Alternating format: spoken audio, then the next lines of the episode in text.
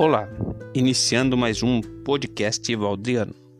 Hoje vamos estar fazendo uma, um preparativo para uma escola bíblica dominical para crianças é, e pré-adolescentes. O título da lição é Uma Casa de Oração. Então, a lição de hoje trata de um assunto que precisa ser ensinado a nossas crianças: a prática da oração.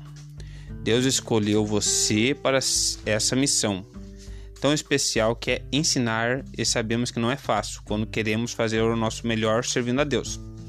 Não se engane, muitas dificuldades surgirão, mas a nossa luta não é contra a carne ou sangue. Você sabe que contra quem é a nossa luta, né?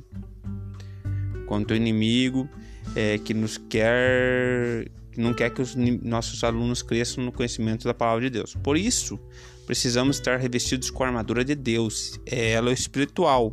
Imagine vestindo uma armadura que se coloca couraça, é preciso erguer os braços espiritualmente. Isso significa que é preciso erguer-se em oração.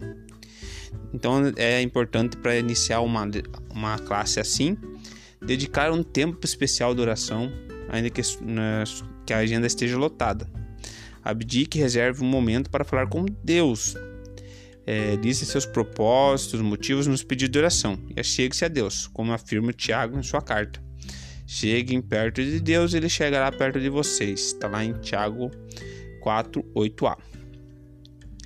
É, então, essa lição é para professores, né? Estou lendo a parte do professor para estar me preparando e preparando quem estiver escutando esse áudio também você está disponibilizando algumas plataformas digitais, né? Para meditar. Na segunda, sugere para a gente ler o Salmo 4.3, que é o Senhor me ouve quando eu chamo. Na terça, Mateus 6 e 7. Não fique repetindo o que vocês já disseram. Na quarta, Mateus 6 e 13. Pois teu rei é o, o teu reino é o poder e a glória para sempre. Amém. Na quinta, Mateus 21, 22. Se crerem, receberão tudo o que pedirem. Na sexta, João 14, 13. E tudo que vocês pedirem em meu nome eu farei. E no sábado, Efésios 6 e 18. Não desanime e orem sempre. Interessante observar que essa seleção foi feita a partir da oração, a partir de, do que se deve falar com o Pai em oração. É, dessa lição, memorizando, é: Pois a minha casa será chamada casa de oração para todos os povos, que está em Isaías 56, 7b. Agora vamos falar da lição em si. É, vamos explorar as Escrituras então. Jesus, aproximando-se de Jerusalém, e para que se cumprisse a profecia, ele fez uma entrada triunfal na cidade, com direito a ser transportado por um jumento, um jumentinho pequeno, né? E ao povo eufórico chamando por seu nome. É, terminada essa parte, logo que chegou a Jerusalém, ele foi ao templo e, para sua tristeza, o santuário de Deus estava repleto de cambistas fazendo comércio. Jesus ficou muito irritado com a falta de respeito das pessoas que vendiam e compravam ali.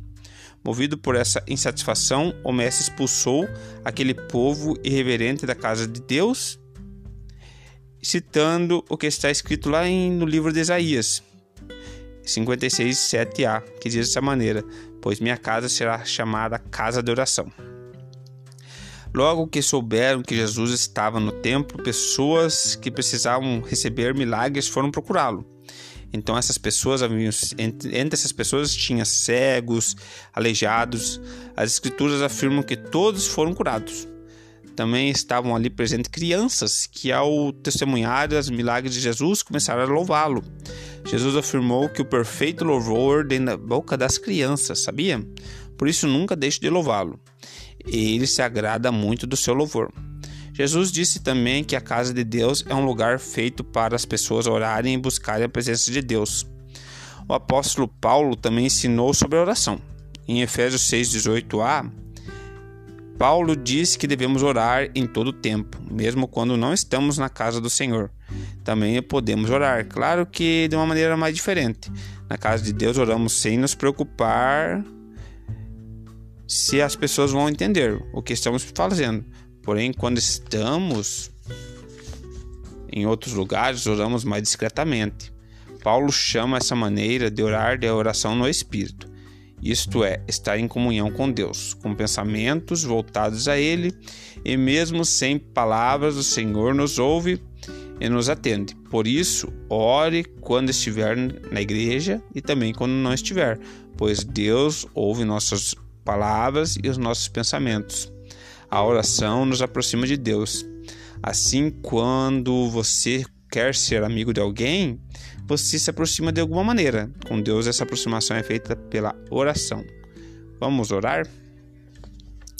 Então, finalizando a, a leitura aqui da sugestão aqui para os professores, mas a, a ideia é a seguinte: essa lição fala sobre oração, explica que Jesus ele chegou num momento ali, estavam distorcendo o papel real da igreja ali, naquele tempo, que era ser uma casa de oração, e tinham bastante pessoas fazendo comércio. Jesus não gostou daquilo e ele mostrou qual que é a real propósito do, da casa dele, que é uma casa de oração, que está lá em Isaías, como foi lido na lição. E o interessante é que ele falou que as crianças, das crianças é o perfeito louvor.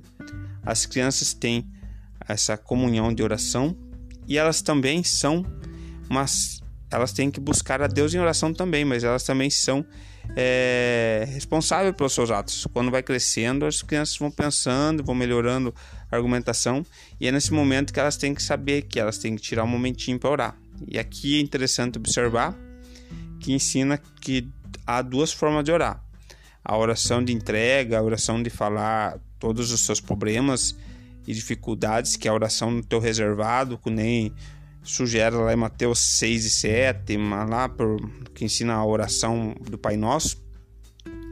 E também é, mostra que tem a oração mais discreta, que é uma oração para momentos ocasionais, que é um, mais reservada a mais pessoas, onde que tem reunião de pessoas, que é uma oração em espírito. Interessante que as crianças elas aprendem isso e é importante para nós adultos também.